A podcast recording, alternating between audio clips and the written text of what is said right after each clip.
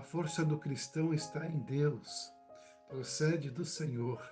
Nele o seu coração descansa e sabe que, apesar das aflições, sua presença é consolo, conforto e direção. O cristão reconhece sua dependência de Deus e entrega seus temores, confiando que tudo ficará bem. Bendito seja Deus e Pai de nosso Senhor Jesus Cristo, que, segundo a sua grande misericórdia, nos regenerou para uma viva esperança mediante a ressurreição de Jesus Cristo. 1 Pedro, capítulo 1, versículo 3. Pastor Luiz Fernandes, Jesus te abençoe.